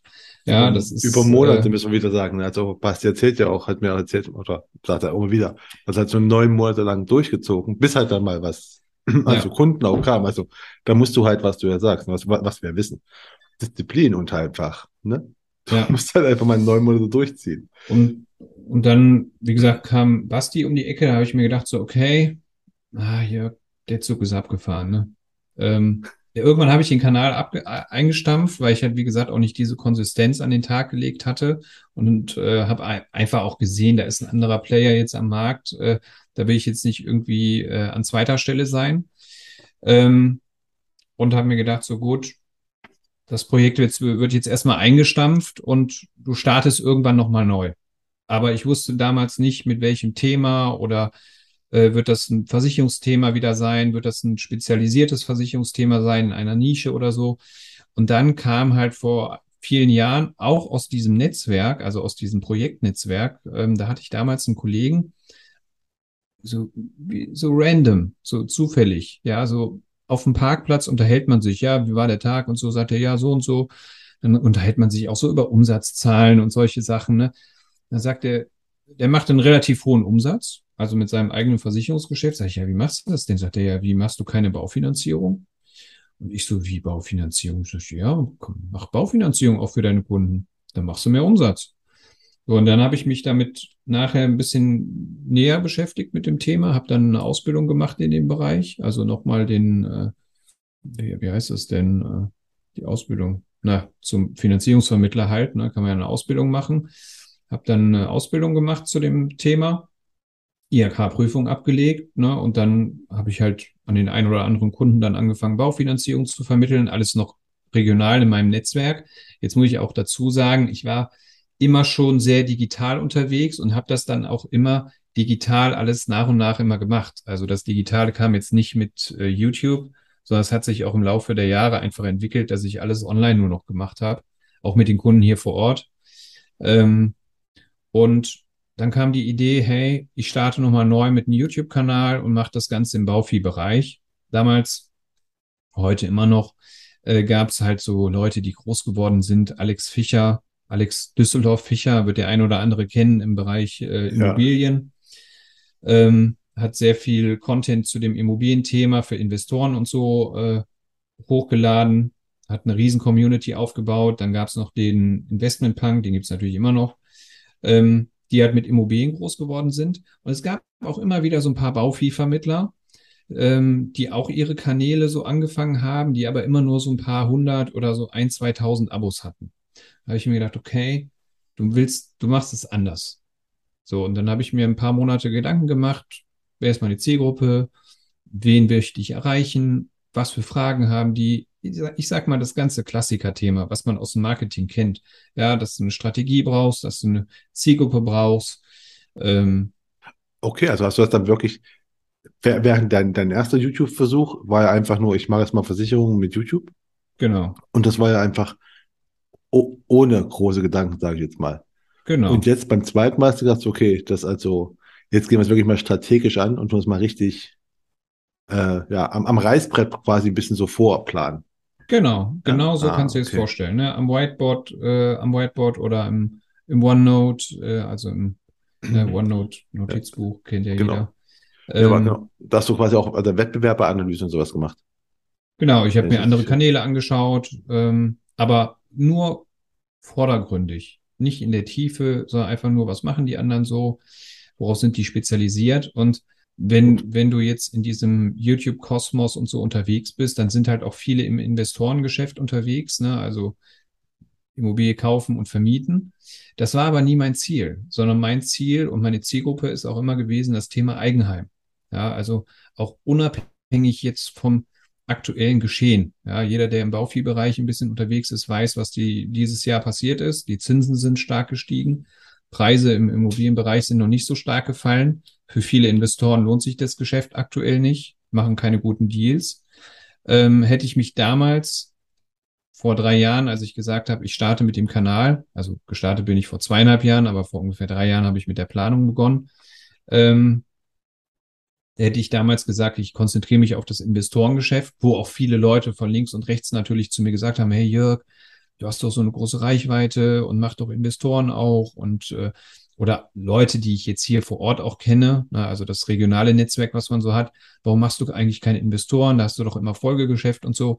Sobald sich bei solchen Themen der Wind dreht, kann es sein, dass du auf einmal schlagartig weniger Geschäft machst. Und da muss man halt seine Zielgruppe auch kennen und wissen, was wollen die Und ich weiß, ich meine zu wissen, dass das Thema Eigenheim ist halt nicht immer so ein Zahlenthema, sondern es ist halt auch ein sehr starkes emotionales Thema, egal in welcher Lage. Na, natürlich auch durch die gestiegenen Zinsen können sich jetzt auch aktuell weniger Familien ein Eigenheim leisten, aber der Traum bleibt. Ja, und ähm, das Geschäft bleibt entsprechend auch. Ja, und wie gesagt, man muss halt seine Zielgruppe kennen und die abholen und mit gewissen Infos dann auch versorgen. Und das war halt der Plan von Anfang an. Und da kann man dann auch wieder die Brücke schlagen, tatsächlich zu Basti. Ja, obwohl es jetzt, es geht jetzt nicht um ihn heute, aber äh, bei mir genauso, ne? Also du gibst halt ein halbes Jahr, dreiviertel Jahr, ich glaube ein halbes Jahr hat es gedauert, da hatte ich die ersten tausend Abos. Äh, da ist nichts passiert, da ist fast gar nichts passiert. Da habe ich mich über 20 Klicks oder 100 Klicks auf ein Video immer gefreut am Anfang. Ähm, Gab es auch Kommentare von Anfang an schon, also so Hate-Kommentare oder war es einfach gar nicht? Ja, ich glaube, das kommt drauf an. Ne? Also kommt ja immer auf das Thema und auf den Protagonisten an. Ich habe natürlich auch schon Hate-Kommentare und äh, Beleidigungen und so. Sehr selten, muss ich sagen. Ah, okay. Leute, die sagen, hey, du hast doch keine Ahnung, auf äh, in jedem gelbe Seitenbuch den ersten Vermittler, den man da nimmt, ist tausendmal besser als du. ähm, oder du kriegst halt wirklich krasse Beleidigungen. Das ist aber ganz, ganz selten nur. Ähm, das sind halt Leute, die wahrscheinlich im gleichen Bereich unterwegs sind, ja, oder vielleicht nicht, vielleicht einfach nur der, sich mit dem Thema ein bisschen auseinandersetzen, denen deine Nase nicht passt. Ähm, da gibt es ja verschiedene Gründe. Ein großer, tiefer Grund bei vielen Leuten, das wissen die meisten aber vielleicht auch gar nicht, ist auch das Thema, oh, das, was der da macht, ne, das kann ich doch auch. Die drei besten Tipps für fürs Eigenheim. Äh, mit diesen Top-Tipps bekommst du die günstigste Baufinanzierung. Dann guckt sich ein Vermittler das an und denkt sich so, ja, das ist doch nichts Neues, das weiß ich doch. Ja, ja. natürlich. Das weiß jeder Vermittler, was ich da teilweise erzähle. Ich habe jetzt am Wochenende ein Video veröffentlicht.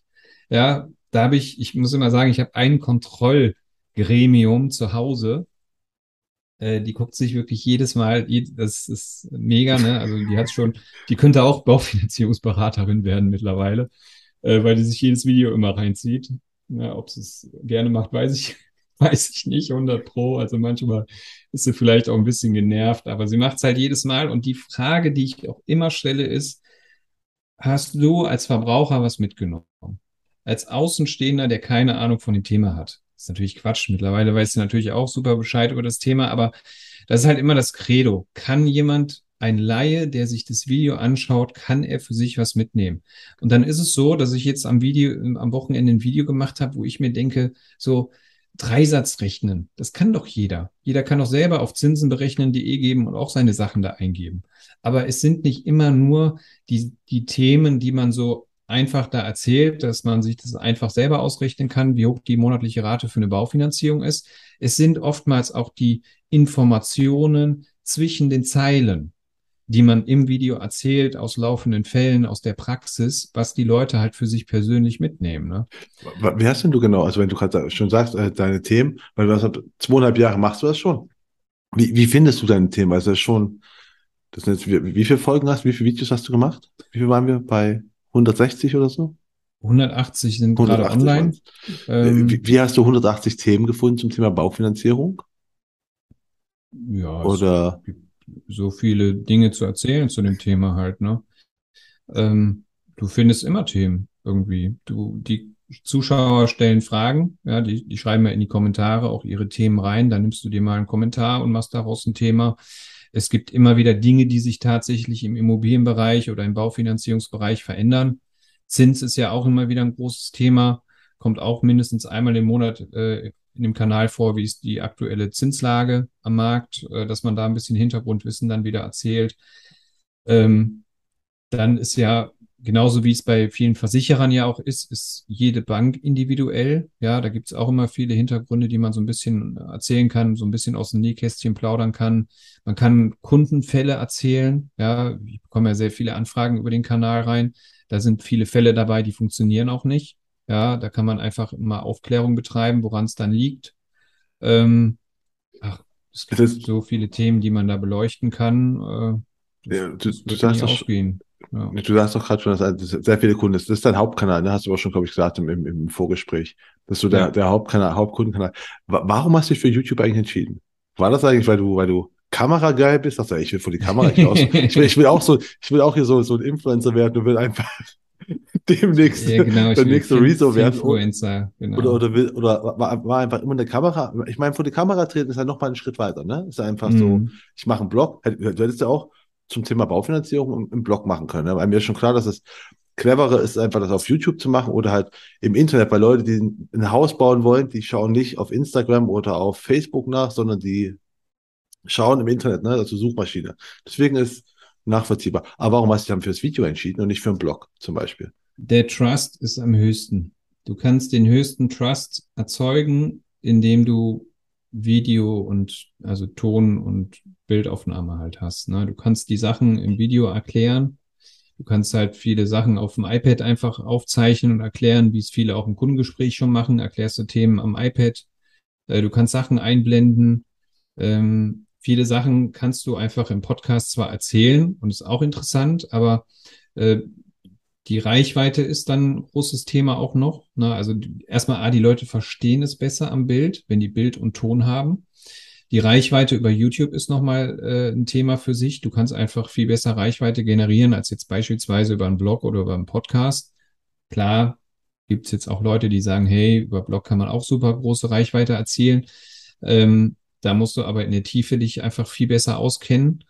Ähm, es ist einfacher, über YouTube einfach nur mit der Zeit eine große Zielgruppe zu erreichen ähm, und einen gewissen Trust auch aufzubauen, also ein gewisses Vertrauen. Das machst du, klar, beim Podcast kannst du es auch über die Stimme machen, funktioniert auch gut, aber wenn die Leute dich sehen und du gehst vor die Kamera und zeigst denen die Sachen, ähm, und YouTube ist halt so sein eigener Kosmos, ne? Du kannst halt da, wer bei YouTube reingeht, der denkt nicht, ich will hier ein- eine Minute ein Video gucken, sondern der will sich ausführlich zu einem bestimmten Thema informieren. Der sucht nach einem Video, wo jetzt steht, ähm, Beispiel, irgendein KfW-Thema ändert sich. Ja, KfW, da gibt's günstige Kredite oder auch Zuschüsse schon mal. Es ändert sich irgendein KfW-Thema. Der Zuschauer klickt eher auf das Video, was acht bis zehn Minuten dauert, als auf ein Video, was nur zwei oder drei Minuten geht. Weil der Zuschauer erwartet auf YouTube mehr Informationen dann auch. Ja, er, er denkt dann, ach, das Video ist ausführlicher, weil es ist wahrscheinlich länger. Dann gucke ich mir das eher an als ein Kurzvideo. Ist Ja. es deine Erfahrung oder hast du das vorher quasi recherchiert? Also mit den, mit den, das, also hast du gemerkt, so, okay, ich mache so ein 3-Minuten-Video und kein, und das gibt keine Klicks, aber ich mache ein 8-Minuten-Video oder ich mache ein 10-Minuten-Video und das, das bekommt mehr Leute. Also hast du das Es kommt auf die Ziele der Plattform an. Ähm, YouTube ist ja eine Plattform, die mit Werbung Geld verdient. Und je länger du die Zuschauer am Bildschirm hältst, desto eher wirst du von YouTube ausgespielt, weil das große Ziel von YouTube ist ja, Werbung auszuspielen. Und äh, genau. desto länger du die Videos machst, desto höher ist natürlich auch die Wahrscheinlichkeit, wenn die Leute am Bildschirm hältst, dass die mehr Werbung ausspielen können. Das heißt, YouTube spielt dich auch automatisch mehr aus, ne? Äh, je länger das Video ist, ne? Ähm, Richtig. Hast du noch andere, also, äh, weil das, das ist ja eine, eine, eine klar strategische Entscheidung, ne? Zu sagen, okay, ich Mhm. mache längere Videos. Ähm, aber äh, damit du gefunden wirst, weil du sagst vorhin, äh, da geht jemand bei rein bei YouTube und sucht nach Mhm. KF, KfW-Änderungen. Warum findet er dich? Machst hast du dich auch mit, mit YouTube SEO beschäftigt, mit den ganzen, äh, mit den ganzen Sachen, um den YouTube-Algorithmus zu, ja, um dem zu gefallen? Oder machst du einfach so Ja, äh, aus, aus dem Bauch heraus? also du musst das Thema, also da sprichst du einen sehr wichtigen Punkt an im Allgemeinen. Ich hoffe, ich kann jetzt alles auch so rüberbringen. Ähm, vergesse jetzt auch nichts, was ich so erzählen will. Da gibt's schon sehr viel zu, zu erzählen. Also es gibt nicht den heiligen Gral bei YouTube. Ähm, das A und O ist, du brauchst, äh, du brauchst eine große Reichweite, damit YouTube dich ausspielt. Und wenn du schon eine große Reichweite hast in irgendeinem Bereich, ne, ähm, dann weiß YouTube, wenn da jetzt irgendein Thema kommt, was aktuell ist, und das betitelst du gut und das Thumbnail ist gut, dann weiß YouTube, das äh, interessiert die Zuschauer jetzt gerade. So, und das kriegt viele Klicks und dann wirst du automatisch von YouTube ausgespielt. Also auf der Startseite von YouTube als Beispiel spielt sich weitaus mehr ab als in irgendwelchen, äh, ich sage jetzt mal, in irgendwelchen Hashtags oder ähm, ich verwende wohl immer einen bestimmten Hashtag, den nehme ich immer, nehme ich auch immer im Titel, der heißt Baufinanzierung. ähm, auch so ein, so ein Gedanke von mir, auch so eine strategische Ausrichtung. Baufinanzierung. Ein Riesenwort, wenn du aus marketingtechnischer Sicht das Ganze siehst. Ja, Baufinanzierung, versuch mal Google-Werbung auf Baufinanzierung zu schalten. Ist super teuer, wenn du da Klicks haben willst, ja, und da oben erscheinen willst. Wenn du Baufinanzierung, Hashtag Baufinanzierung eingibst bei YouTube, da kommst du an mir nicht vorbei. Ja, und das ist ein Wert, das, das kannst du nicht in Zahlen bemessen. Also du kannst den Werbewert dahinter und den marketingtechnischen Wert, die kannst du nicht in Zahlen bemessen, was ich da mit 180 äh, Videos äh, überflutet habe mit Baufinanzierung. Ja, aber, und das aber in der Branche, das ist krass. Ja, ja äh, ganz kurzer Ein Einwurf von mir von den, äh, falls jetzt jemand zuhört und man sagt so, hä, Thumbnails, das sind die Vorschaubilder, die sind super ah, wichtig. Ja. Also die müssen Aufmerksamkeit, also nicht einfach nur sich selbst reinstellen und sagen, äh, schönes Video oder so, das müssen schon aufmerksamkeitsstarke Bilder sein. Genau. Weil es ist ja auch, äh, es ist, äh, sorry, ich wollte. Ja, nee, nee, weil, weil die halt, das, das, das, das, glaube ich, mit Haupt, also Hauptkriterium dafür, dass Dinge angeklickt werden, ne? Also. Genau. Also das Hauptkriterium ist tatsächlich äh, der Titel, was, was du in den Titel reinschreibst und dieses Vorschaubild, ne, wo du halt ein Foto reinsetzt, ein Haus, deine, deine eigene Person. Also mit der Zeit wirst du auch ein eigener Brand halt, ne? Also dein eigenes Gesicht ist dann auch ein ausschlaggebender Punkt, warum die Leute halt auf das Video klicken. Äh, und natürlich der Titel. Und da musst du immer so ein, das ist ein schmaler Grad zwischen, ähm, es muss halt klickbar sein, dass die Leute sagen, das Thema interessiert mich, aber es darf nicht zu stark nachher vom Thema abweichen, ja. Also du kannst jetzt zum Beispiel ein Video nennen oder in, in dieser Beschreibung halt reinschreiben, irgendwie, hier bekommt ihr jetzt die zehn besten Tipps zu eurer Baufinanzierung. Ähm, das weiß ich nicht, ob da viele Leute draufklicken. Aber wenn du ein Thema in diesem Video hast von diesen zehn Tipps, was einen triggert, ja, dann musst du das aufs Thumbnail nehmen, damit da die Leute draufklicken. Ja, aktuell, ich habe das Video habe ich am Sonntag veröffentlicht. Ne?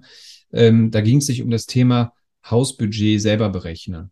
Wenn ich jetzt reingeschrieben hätte ins Titel, äh, in den Titel Hausbudget selber berechnen, uh, ja, das, da klicken dann nur wenige Leute drauf. Ja. Dann musst du in den Titel halt reinschreiben, wer kann sich das aktuell noch leisten. So, dann ich, haust du da noch ein Foto von einem Haus rein und haust da 600.000 Euro drauf. Dann kommen die Klicks, weil die Leute interessiert das. Ich ja. wollte gerade sagen, man muss sich einfach an der Bildzeitung orientieren. Man kann von der Bildzeitung halten, was man will, aber ja. Headlines, auch wenn die verwerflich sind manchmal, aber Headlines können die. Also genau, was du sagst, ne? Wer kann sich das heute noch leisten? Das ist so ein typischer, das kannst du halt einfach auch echt Headline bei der Bildzeitung sehen, ne? Und das ist ja, ja gut im Sinne von, es schafft Aufmerksamkeit. Und wenn du es, wenn du es noch erfüllst, also das, was du versprichst, erfüllst, ja. ist ja alles okay. Genau. Ja, also. Und das ist auch, das ist tatsächlich, das hatte ich auch im Kopf. Also die Bildzeitung ist halt, äh, also ich, ich gucke da rein, damit ich mir da auch teilweise Inspiration ziehe von den Headlines. Das ist echt tatsächlich so, ne? Weil die machen ja. das einfach super gut. Aber auch andere, ne? Also ähm, und damit meine ich jetzt nicht andere Finfluencer in Anführungszeichen, sondern auch andere Kanäle. Da muss man halt auch reingucken, äh, von den öffentlich-rechtlichen als Beispiel, die ja auch solche Themen zum Teil abbilden, Immobilien oder Thema Inflation und solche Sachen. Die haben auch teilweise richtig geile Headlines, die ich dann auch, äh, wo ich mir dann da, sage ich mal, die Inspiration hole. Na, man kann nie und man sollte auch nie äh, irgendjemand kopieren. Ja, also ich muss auch mich outen, ne? äh, hier unser äh, Freund äh, Basti Kunkel. Ich gucke mir hin und wieder mal ein Video von ihm an, wenn mich wirklich irgendwie das Thema gerade interessiert, aber ganz, ganz selten. Also ich gucke mir nie irgendwie ein Video von ihm an oder von irgendwelchen anderen äh, aus der Finanzbranche oder auch aus meinem Bereich. Da gibt's ja auch andere Kanäle, die das ähnlich machen wie ich. Ähm, gucke ich mir bewusst nicht an, weil ich habe meinen eigenen Stil. Ja, und ähm, Manchmal ist es lustig. Ich habe in der Anfangszeit, wo andere Kanäle auch so auf meinen Zug aufgesprungen sind. Du bist ja, du ziehst ja auch teilweise andere Leute mit, die da sehen, was du machst und wollen das Gleiche machen und ziehen dann auch entsprechend durch. Und dann siehst du halt teilweise die Titel und die Titelbilder, die eins zu eins abgekupfert sind, wo du wo du nur siehst, da ist eine andere Farbe und da ist ein anderes Gesicht, aber die haben dann bei dir auf dem Kanal gesehen, ah, das Video von dem hat 80.000 Klicks oder 50.000 Klicks oder 100.000 Klicks. Ähm, wir machen das mal, wir betiteln uns das jetzt mal genauso. Ähm, und dann gucke ich mir die Zahlen nach ein paar Tagen da an, was die dann für Aufrufe haben und haben natürlich kaum Aufrufe und kaum Klicks. Ne? Also nicht so relevant wie jetzt bei mir unbedingt. Ne? Aber das ist auch nicht irgendwie despektierlich gemeint oder irgendwie, dass ich da mich jetzt drüber lustig machen möchte, um Gottes Willen, ganz im Gegenteil. Daran sieht man einfach, dass man seinen eigenen Stil und sein eigenes Ding auch finden muss, ähm, um erfolgreich zu werden. Ja, am Anfang habe ich mich auch ganz am Anfang an irgendwelche anderen Kanäle orientiert und gesehen, was läuft bei denen gut und habe das ähnlich gemacht. Das hat mir nicht viel gebracht. Ja, du musst, du brauchst die Zeit, du brauchst die Ausdauer, du brauchst den langen Atem. Und ich glaube, da sind wir auch eben abgeschwiffen einmal. Äh, sechs bis neun Monate hat's gedauert. Dann kamen die ersten Kundenanfragen auch rein. Und mit den ersten tausend kamen dann auch mit zwei, drei Videos, da musst du auch ein bisschen Glück haben und vom Algorithmus halt ausgespielt werden. Äh, da gibt's auch nicht so den Zaubertrick oder so. Du musst halt regelmäßig liefern. Ne? Das ist das A und O und halt auch den Zahn der Zeit treffen, dass die Leute sich für das Thema gerade interessieren und YouTube dich dann auch entsprechend äh, pusht und ausspielt. Und das ist dann mit ein paar Videos dann tatsächlich passiert, ähm, die mich dann richtig nach vorne gebracht haben. Dann hatte ich auf einmal 2000, 3000, 4000 Abos und dann 5000 Abos. Und dann denkst du so krass und auf einmal geht's los, ne? Ähm, auch das so Aber wie gedanklich. Lang, wie, wie lange hat es denn gedauert, bis du deine ersten 1000 hattest? Ja, so Weil ein halbes 1000 Jahr. Okay, 1000. Und da hast du einfach, das auch quasi jede Woche produziert, ein Video Mhm. und dann nach einem halben Jahr, aber schon gut, nach einem halben Jahr, 1000 Abonnenten, ist Ja, ja schon ein guter Erfolg, ne? Also, ja. Dann hast du halt auch irgendwann die Leute so nach und nach überholt. Du guckst halt, wenn du jetzt bei den ersten 100 und ersten 10, 20, 100 Abonnenten bist, dann guckst du so, wer ist vor dir, wer macht das gleiche Thema. Hast natürlich immer das Ziel, du willst ihn überholen, du willst nach vorne und so, ne? Da hast du natürlich schon so einen gewissen inneren Antrieb. Ähm, wenn du das dann irgendwann geschafft hast und dann auch siehst, was da teilweise von anderen äh, gemacht werden. Es gibt noch zwei, drei andere Kanäle, die auch äh, ein paar tausend Abos haben, die auch das gleiche Thema machen. Ähm, bei einigen steckt halt auch richtig viel dahinter. Also ich meine jetzt finanzielle Kraft dahinter. Da stecken halt auch wirklich große Vertriebskonzerne hinter. Ähm, die aber einfach das nicht so machen. Und du musst auch das Ding, genau, das war eben auch so ein Thema mit, äh, wie kriegst du Reichweite und so. Ja, musst du dich mit dem Thema beschäftigen, Hashtags und so. Du musst das Thema leben. Du musst das Thema einfach leben. Wenn du das nicht bist, was du vor der Kamera spielst oder machst, spielen ist sowieso, bringt nichts auf Dauer, wenn du Social Media betreiben willst. Ich habe einen Kollegen, ähm, auch aus der Finanzbranche. Der hat, äh, der hat auch einen Kanal. Und wir hatten damals so eine kleine Wette gemacht. Wer hat die ersten 1000 Abos? Ähm, der hat das alles ausgelagert zum Teil. Der hat jemanden, der schneidet den die Videos. Der hat jemanden, der schreibt ihnen die Texte vor, die der abliest und so. Der macht gute Inhalte. Aber der lebt das Thema nicht so richtig. Und darin liegt teilweise auch wirklich der Unterschied, dass du musst es halt leben. Du musst dich im Detail mit der Plattform auseinandersetzen. Äh, du musst halt genau Bescheid wissen. Aber, Und ja, ja, äh, aber, aber wie lange, wenn du sagst, der lagert das aus, der lagert das ja auch aus, aus gutem Grund aus, weil es dauert ja, es, es kostet ja auch Zeit, ne? Du schneidest deine Videos selber, du produzierst sie selber, du machst die Mhm. Texte selber. Wie, wie Mhm. lange dauert denn bei dir so ein Video? Ah, das ist, das kommt auf das Thema an. Ähm, Nehmen wir das mal jetzt vom Wochenende, weil dann können das die, äh, das ist ja, ja, das warte, vom, das vom was, Wochenende als Beispiel, ähm, das, das habe ich zwei Stunden vorbereitet und dann sprichst du das eine halbe Stunde vielleicht ein, manchmal eine Viertelstunde, mal, manchmal eine halbe, dreiviertel Stunde, kommt drauf an, ob du eine zweite Aufnahme machen musst, ob du nochmal neu ansetzen musst. Ähm, das ist ja alles immer frei, was ich da mache. Ich habe meine Notizen und habe einen einen Plan, ne, was ich schon machen will, was ich berechnen will und so, die ganzen Zahlen und so, das ist alles schon sehr vorbereitet, ne, dass ich äh, schon einen gewissen roten Faden habe, aber es ist halt alles immer frei. Und die Nachbereitung, ich sage mal so, die Liebe, die du in dieses Video dann im Nachhinein steckst, äh, das können Das kann schon mal nochmal zwei Stunden sein, was du in den Schnitt dann äh, investierst. Also ich sage mal, für das Video jetzt am Wochenende zwei Stunden Vorbereitung, eine Stunde Aufnahme, zwei Stunden Nachbereitung, was den Schnitt angeht. Ähm, und dann musst du noch Thumbnail kreieren, also dieses Vorschaubild, Titel, Hashtags, äh, Vorschaubilder für die anderen Social-Media-Kanäle, also ähm, Instagram und LinkedIn, wo ich das noch veröffentliche und Facebook und noch einen kurzen Text überlegen, brauchst du auch vielleicht noch eine Stunde. Das machst du aber eigentlich in der Zeit dann, wenn das Video produziert wird und hochlädt auf YouTube. Also ich sage mal so fünf bis sechs Stunden stecken in dem Video vom Wochenende auf jeden Fall drin. Also wir müssen mal kurz sagen, äh, wir, wir, nehmen das am 20. Äh, September auf. Heißt, am 18. hast du es hochgeladen, ne? Oder Sonntag oder Samstag hochgeladen? Samstag. Gut, falls es jemand nämlich schaut und denkt so, hä, was am Wochenende? Nur damit man weiß, genau, damit man genau weiß, auf welches Video wir es beziehen. Dass man sich das mal anschauen kann und weiß, was halt mhm. halt dahinter steckt, ne? Weil viele denken immer so, also ein 10-Minuten-Video kriege ich auch hin. Ja, es, ist halt, mhm. es sind halt nicht 10 Minuten. Ne? Ja. Klar, du kannst auch eine Minute immer nur, ich, es gibt Kanäle, die haben jetzt nicht so eine große Reichweite, die machen ein, zwei Minuten Videos und das reicht denen auch, weil die wollen einfach nur eine Präsenz darstellen, die wollen keine Reichweite so krass generieren.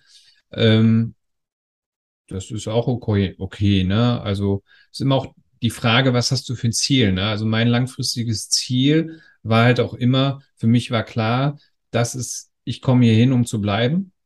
Und ähm, wenn du dann auch einmal vorne bist, dann ist es auch schwer für andere dich zu überholen in dem Bereich, ne, wenn du da halt gesetzt bist in der Nische. Äh, siehst du am Basti, ja, Basti ist seit, weiß ich nicht, fünf, sechs Jahren am Start, äh, gibt auch andere Versicherungskanäle, aber an die Reichweite und an, an, an das, was der da äh, sich aufgebaut hat, äh, da kommst du in dieser Nische nicht so einfach dran. Und das sehe ich auch an anderen Kanälen, die das ähnlich machen wie ich, die auch übrigens guten Content machen, muss ich dazu sagen. Ne? Also es gibt jetzt nicht irgendwie, ich bin hier der Überflieger und äh, bin jetzt hier alleine der krasse Typ, um Gottes Willen. Ne? Also es ist genug Platz für alle da. Ne? Dafür ist die Plattform ja da, kann sich ja jeder anmelden und Videos machen und hochladen. Ähm, und da gibt's ja auch viele andere gute. Es ist halt nur schwierig, in dieser Nische so weit nach oben zu kommen. Ja, ähm, das ist halt so ein, ja, ist denn, auch das, was man wissen muss. Ja, wo du gerade Basti sagst, er hat ja ganz klar gesagt, okay, erst nach, nach YouTube ist er auf Insta gegangen. Auch mhm. da halt mit Videos und, und Bildcontent. Insta bist du ja auch. Ne? Mhm. Und äh, danach ist er auf TikTok gegangen, was, auch, was für mich auch vollkommen logisch ist, weil es einfach, äh, das sind alles halt Bild-Video-Netzwerke. Mhm. Ähm, ja. Ist bei dir auch schon TikTok? Bist du auch schon? Machst du irgendwie Kurzvideos dazu? Oder? Ja, ich hatte mal vor, aber das ist jetzt auch da hatte ich meinen Account vor einem halben, dreiviertel Jahr, glaube ich, mal angelegt und äh, habe dann auch so ein paar Videos, so ein paar Videos gemacht, die ich auch auf, auf Insta mal veröffentlicht hatte, ähm, auch so in der Form, wie der Basti das, glaube ich, macht oder auch viele andere, dieses, ich spreche mit meinem anderen Ich da, ne? Ja. ähm, das ist nicht so meins. Ja, also ich habe für mich so gemerkt, so dieses, ich erzähle jetzt der anderen Person da irgendwas, das, das bin nicht ich. Ja, da habe ich dann ganz schnell mit aufgehört, weil das einfach für mich nicht so. Gut, das, du hättest auch. Nicht mein Ding. Also, ja. du hättest auch ganz normal quasi dein Format nur gekürzte Form für, für, für TikTok äh, auch ja, machen können. Habe ich auch mal gemacht, eine Zeit lang auf Insta, ist ja Reels oder TikTok, ja. ist ja ähnlich ähm, gelagert, ist ja nur eine andere Plattform. Ähm, hatte ich auch mal eine Zeit lang gemacht, dass ich so ein paar Ausschnitte hochgeladen hatte, aber das ist halt auch alles immer ein zusätzlicher Zeit und zusätzlicher Aufwand und ich muss da, ja. ähm, da denke ich halt so ein bisschen pragmatisch, was ist, was, wo kriege ich den meisten Impact hin? Ja, und wo kriege ich auch den meisten Output dann raus? Und das ist halt bei mir nun mal äh, YouTube. Klar bekomme ich auch über Instagram Anfragen rein, da mache ich kaum was, aber die Leute kennen halt auch den Account, da habe ich auch weiß ich nicht, 1500 Abos oder so. Ähm, ist für mich aber nicht so relevant, sondern da verbreite ich eigentlich mehr so die äh, YouTube-Sachen dann, aber jetzt nicht, da sehe ich jetzt das Ding der Kundengewinnung nicht so richtig für mich. Ähm, und ich kann halt viel mehr auf YouTube auch zeigen. Na, ich bin so der Typ, ich muss es halt den Leuten vernünftig erklären können, in Anführungszeichen, ja. Ähm, da sind so die vielleicht mache ich es, ne? natürlich sind die Ideen auch da, da mehr zu machen, aber es ist halt auch ein Zeitinvestor. Wenn ich damit anfange, dann will ich halt auch da richtig Energie reinstecken und will halt da auch groß werden.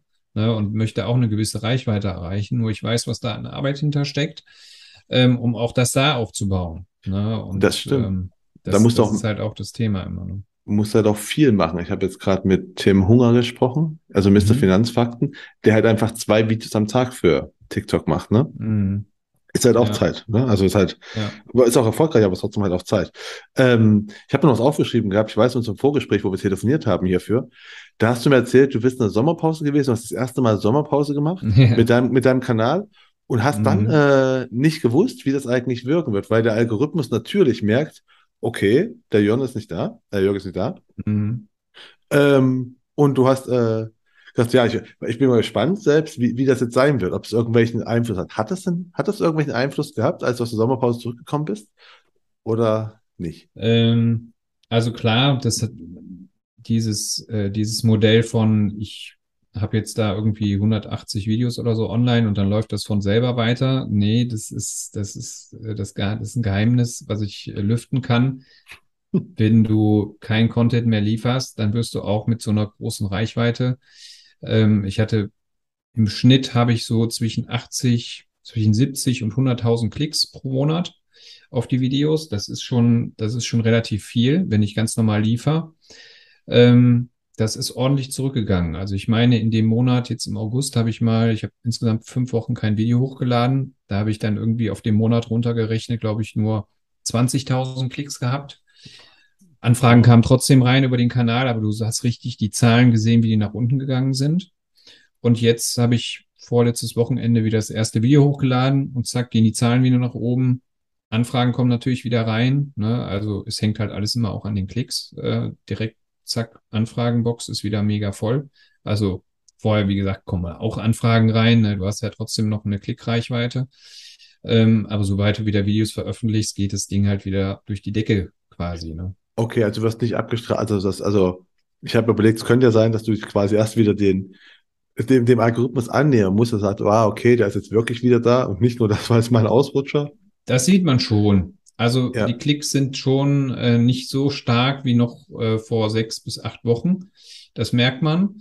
Äh, das sehe ich aber auch bei anderen Kanälen, äh, dass die auch aktuell nicht so viele Klicks auf ihre Videos haben. Das macht halt auch das Thema so ein bisschen. Aktuell haben sich einige verabschiedet von dem Thema oder für die ist das gerade nicht so relevant, weil, äh, weil die Zinsen auch so stark gestiegen sind und ähm, man muss sich auch wieder, man muss auch wieder Hallo sagen und das muss man auch wieder in dem, muss ich auch. Ne? Also auch ich muss jetzt wieder anfangen, muss jetzt wieder produzieren, muss jetzt wieder jede Woche liefern, äh, damit der Algorithmus wieder mich, mich fängt und auch noch mehr weiter ausspielt. Und ähm, das ist halt, wie gesagt, Ausdauer, Disziplin, das ist halt ein Dauerthema, ne? dass du immer wieder neue Ideen kreierst, dir überlegst, was wollen die Zuschauer jetzt sehen, was bringst du für Themen, ja, auch äh, das Video, was ich jetzt vorbereitet habe, das war relativ easy und schnell, will ich mal sagen, in fünf, sechs Stunden Arbeit. Das verteilt sich ja auch über die Woche.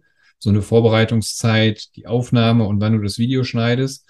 Ähm, es gibt andere Themen, die sind größer, die verlangen dann auch mehr Recherche. Aber dafür weißt du auch im Vorhinein in der Regel, das sind dann große Themen, ähm, Immobilienpreisentwicklung und so, da muss natürlich entsprechend das Vorschaubild auch wieder gestalten, dass da wieder viele Klicks kommen, aber dann musst du liefern. Du kannst nicht dann irgendwelche nachgeplapperten Meinungen da irgendwie erzählen. Du musst, du musst wirklich Fakten-Content liefern. Du brauchst vernünftig recherchierte, aufbereitete Zahlen und da wird dir auf den Zahn gefühlt. Ja, also wenn du das nicht lieferst, baust du keine Community auf, die dich gucken will, weil die genau dich anguckt, weil die diese Infos von dir haben wollen. Und das ist äh, auch kein Zurücklehnen, dass du sagen kannst, so, hey, ich habe ja jetzt so viele Abos, jetzt mache ich mal hier easy peasy Content, ne? Ähm, nee, du musst richtig geilen Content immer kreieren, dass die Leute sagen, geil, den gucke ich, weil da kriege ich wirklich die Infos, ja, die ich äh, haben will. Ne? Dann ist die nächste Frage natürlich, äh, machst du nächstes Jahr wieder eine Sommerpause oder produzierst du dann vor und lässt quasi, Ich habe erstmal noch eine andere Pause wahrscheinlich vor mir, ähm, in zwei Monaten ungefähr. Ähm, wenn dann der kleine Mann Ja. da ist, äh, wann ah, ist stimmt ja. Liegt, liegt noch immer äh, in anderen Händen, wann er kommt. ähm, dafür werde ich ein paar Videos vorproduzieren. Das, äh, ich halte mir das immer offen. Na, also was auch wichtig ist, was ich auch gelernt habe, äh, man soll sich nicht zu viel Druck machen. Ja, also dieses ganze Content-Thema und so und dieses, ich muss liefern, ich muss liefern, habe ich am Anfang, habe ich mir mega Druck gemacht, immer. Da war ich auch noch nicht so richtig in diesem Drehthema drin, dass ich da auch jede Woche easy liefern kann. Ähm, da muss man sich von frei machen. Man kann auch mal zwei Wochen Pause machen. Man kann auch mal vier Wochen Pause machen. Ne? Ähm, also die Angst hatte ich auch im Vorhinein nicht, wo, wo ich jetzt Urlaub gemacht habe und äh, wo ich dann auch mal zwei Wochen länger noch mal eine Pause gemacht habe. Den Stress mache ich mir einfach nicht. Ähm, dass mich irgendein Algorithmus, ich, ich, ich richte mein Leben ja nicht nach einem Algorithmus. Ne? das, das stimmt, ähm, du richtest es bald nach dem kleinen Mann aus. Ähm. Genau, genau. Also vielleicht kommt dann auch mal zwei Wochen kein Video, aber ich bin da eigentlich ziemlich, äh, ziemlich gechillt. Also ja. Ich habe noch eine Frage, bevor wir fast schon fertig sind. Und zwar, du hast gerade schon erzählt, äh, mit dem, äh, am Anfang war es mit dem Video schwerer, wo das ganze Drehzeug, äh, Videoding und so, was dir beibringen musstest. Hast du dir alles quasi selbst beigebracht oder hast du dir irgendwo so äh, Coaches oder Schulungen genommen, wo du einfach gelernt hast, wie man Kamera, Licht und so weiter macht und wie man schneidet? Oder hast du alles so? Das ist viel Learning by Doing und dann gibt's auch wieder da viele YouTube-Kanäle, mhm. ja, wo du dir viel über Technik und so beibringen kannst natürlich. Ähm, am Ende ist es alles do it yourself, ne? Also du musst halt Spaß daran haben und dann äh, musst du loslegen, ne? Und dann findest du alles mit der Zeit selber raus. Über Bücher, über, ja, keine Ahnung. Ne? Also viele Dinge. Viel, also es gibt alles im Internet, es ist alles da verfügbar und dann kann man sich alles selber aneignen. Ne? Und am ja. Ende ist es viel Training. Also in 180 Videos, mittlerweile mache ich nicht mehr so äh, viele Aufnahmen äh, für ein Video. Vielleicht mal zwei, drei Aufnahmen, wenn es manchmal auch in der ersten Aufnahme ist es schon drin. In der Anfangszeit habe ich teilweise zehn Aufnahmen gemacht, 20 Aufnahmen und habe hab die weggeschmissen, weil es nichts geworden ist. ja, also das ist, da steckt schon das, das Gesetz der 10.000. Kennst du das? Das Gesetz 10.000, wenn du 10.000 Mal irgendwas gemacht hast, dann kannst du es oder so was eine Art, ne? Ist das nicht das? Genau, die 10.000 Stunden brauchst du, um in Ach, genau. irgendetwas Experte zu werden. Und diese Zeit brauchst du in Kundengesprächen, in allem. Und dann bist, dann wirst du immer besser. Ja, das, das, das, das wäre eigentlich ein schöner Schlusssatz, aber ich habe noch drei Fragen. Ähm, jetzt und, ja, jetzt, jetzt drei Fragen zum Schluss. Und zwar, das eine ist eigentlich schon, ne, äh, ich frage ja immer das Gleiche. Und zwar am Ende ist immer die Frage, was, was, für, was für einen Tipp hast du am Anfang deiner Karriere bekommen? Äh, äh am Anfang deiner Anfangszeiten bekommen, Anfangszeiten schön, äh, der dir immer noch hilft. Wo du sagst, das war mal ein guter Tipp von deinem Mentor ja. oder von irgendjemandem? Es gibt zwei, zwei Tipps. Der eine Tipp, den ich sehr äh, früh zu Beginn bekommen hat, äh, von einer Person, die mich auch in der Branche gehalten hat tatsächlich, weil ich nach der Ausbildung eigentlich äh, was anderes erst machen wollte. Ähm, der hat mir mal gesagt, plane, plane deine Zukunft. Und äh, das hilft mir heute noch. Und der zweite ist, der ist ja nachher erst entstanden, das Thema, du brauchst einen Hebel. Ja, du brauchst einen großen Hebel, damit du halt äh, viele Leute erreichen kannst. Äh, ja, und bei dir ist der Hebel ein YouTube-Kanal. Dafür braucht genau. man aber Dis Disziplin und Ausdauer. Ne? Nur der Hebel. Ähm, ja, dann das zweite ist dann, welchen Tipp hättest du denn gerne schon am Anfang deiner Karriere gehabt, dem du jetzt selbst hart erarbeiten musstest? Ähm, welchen Tipp? Also A, das Thema Hebel tatsächlich, ja, also nicht diese, diese gewohnten Wege zu gehen, ähm, die man so kennt, sondern tatsächlich das Hebelthema. Das hätte ich gerne zu Beginn äh, ganz früh schon gewusst. Ähm, der zweite Tipp, den ich geben kann, ist, man braucht halt neben der Planung und neben dem Hebel, man muss auch mit Nein nicht nur umgehen können, sondern muss auch oft Nein sagen können. Ja, das heißt, wenn man viele Anfragen reinbekommt oder auch Themen reinbekommt, die einen nicht interessieren, wo man keine Lust drauf hat, wo man äh, nicht drauf spezialisiert ist, den Leuten ganz klar sagen, nein, ist nicht mein Thema. Beratung ablehnen, gar nicht erst anfangen. Das, das hätte ich am liebsten zu Beginn. Man, ne, viel, von vielen hört man ja immer, ja, am Anfang habe ich alles angenommen, ähm, ich brauchte das Geld, ne? Aber man muss eigentlich schon relativ früh auch Nein sagen können und sich nur auf diese eine Sache fokussieren, wo man meint, das ist das Ding. Ja. Und äh, ja. Ja, und dann kommen wir zum letzten, die letzte Frage. Sag mal, was für Bücher kannst du empfehlen, die man gelesen haben sollte und warum? Ähm, erste Buch heißt Überflieger von Malcolm Gladwell. Ähm, da steht unter anderem das Ding mit diesen 10.000 Stunden drin. Ah. Ja, da hat er das sehr, da hatte ich, da habe ich das auch draus. Ich weiß nicht, vor zehn Jahren mal gelesen, das Buch, äh, oder acht Jahre her, ich weiß es gar nicht mehr. Ist mir, ist mir aber so noch in Erinnerung geblieben. Mega Buch. Ähm, dann zweite Buch ist die Vier-Stunden-Woche von Tim Ferriss. Wird sicherlich auch der eine oder andere kennen. Ähm, habe ich, habe ich mehrfach gehört als Hörbuch und auch als Buch gelesen, aber da ziehe ich mir halt sehr viel Inspiration raus. Da geht es um das Thema Automatisierung. Da geht es auch um das Thema, was will ich und was will ich nicht. Ja. Ähm, also es ist ein sehr umfangreiches, gutes Buch. Kann man nicht alles rausziehen. Ne? Ist ja bei, bei vielen Büchern so, ne? da sind ein paar Ideen drin, die sind mega gut. Also das Buch enthält sehr viele Tools und Ideen, kann ich empfehlen. Und das letzte Buch, ich glaube, das hat der Basti sogar auch mit empfohlen in, in dem Podcast, den du mit ihm gemacht hast, ist das äh, Thema The One Thing. Also die eine Sache. Und gibt es noch ein anderes Buch, das heißt Konzentriert arbeiten, das geht in die gleiche Richtung. Also da geht sich um diese eine Sache. Und das habe ich halt tatsächlich auch so durchgezogen mit dem YouTube-Kanal, ne, dass ich mich nur auf die Zielgruppe, auf das Ding, auf das eine Ding konzentriert habe, um das groß zu machen. Und das sind meine drei Bücher. Vier, ich habe jetzt mal konzentriert arbeiten auch noch aufgeschrieben. Ist ja ah, keine ja. Drei, mhm. drei ist ja keine, keine Maßgabe, ne? Ähm, ist ja einfach nur, nur Ja gut, wenn das keine Maßgabe ist, dann muss ich äh, noch Dann habe ich jetzt noch zehn, wei zehn weiter. Nee, aber eins, eins, eins, eins muss ich noch Kein bringen. Ding, klar. Das ist äh, ein gutes Verkaufsbuch braucht jeder. Ja, und ich kann von Zig Ziegler, der totale Verkaufserfolg, kann ich äh, kann ich empfehlen. Was? Der totale Verkaufserfolg? Ja. Ah, okay. So ein Klassiker im, so ein Klassiker im, im Verkauf. Braucht irgendwie jeder äh, in seinem Bücherregal, finde ich, äh, stehen viele spannende Geschichten drin und Techniken und so. Ähm, genau. Ich finde auch das Thema Verkaufen wird manchmal oder wird oftmals, das ist jetzt so ein gesellschaftliches Thema, hat nicht nur mit Versicherung, Finanzen zu tun, sondern auch mit vielen anderen Branchen. Das wird zu negativ teilweise angesehen. Im Endeffekt sind wir doch dankbar für jeden guten Verkäufer. Ja, weil der uns wirklich hilft, weil, weil ein guter Verkäufer hilft uns doch. Ja, diese alten Märchen von, der ist so ein guter Verkäufer, der verkauft sogar einem Eskimo einen Kühlschrank. Also ich glaube, wenn ich einen Eskimo einen Kühlschrank verkaufe, ähm, weiß ich nicht, habe ich Verkaufsberufs, äh, den Verkaufsberuf äh, verfehlt.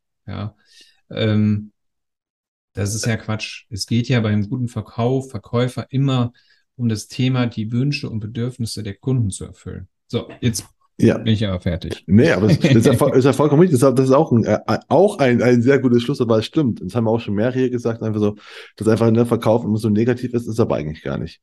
Weil du verkaufst ja gute Sachen. Also, es geht ja darum, wem du was verkaufst. Und wenn du halt ein guter Verkäufer bist, dann willst du auch das Bestmögliche für deine Kunden. Genau, und ein guter Verkäufer kann aber auch sagen, hm, das ist nichts für dich. Ja. Genau. Ne? kann halt auch Nein sagen können, weil er verkauft ja eh genug. das stimmt. ähm, ja, das, das lassen wir jetzt mal als, als Schlusswort stehen. Das ist nämlich auch gut. Und dann bedanke ich mich dafür, für das echt mal super interessante Gespräch und echt mal so, so ein quasi Deep Dive mit in YouTube rein, wo alle mal, glaube ich, sehr viel gelernt haben mit, ja. wie das funktioniert. Und du als lebender Beweis, auch wenn Basti Kungel definitiv der Platzhirsch ist, ne, im YouTube, heißt nicht, dass man nicht auf YouTube erfolgreich sein kann. Man kann nur nicht erfolgreich mit der gleichen Sache sein. Das sollte man sein lassen. Aber wenn man eine Nische genau. findet, genau. seinen Weg, bist du das super ja. Beispiel dafür. Vielen Dank ähm, für das Interview. Hat mir sehr viel Spaß gemacht. Ähm, an die Zuhörer stimmt für mich ab beim OMGV Award. Ich freue mich über jede Stimme. Und ähm, Genau. An dieser Stelle würde ich jetzt immer sagen, wir sehen uns im nächsten Video. Bis dann. Ciao, ciao. ja, das, das wahrscheinlich nicht. Wir haben nicht mal ein Video. Ja, Aber trotzdem, ciao. Hat mir Spaß ciao. gemacht. Wie schon erwähnt, sehen wir uns nicht im nächsten Video, aber wir hören uns in der nächsten Königsmacher-Folge. Hoffe ich zumindest.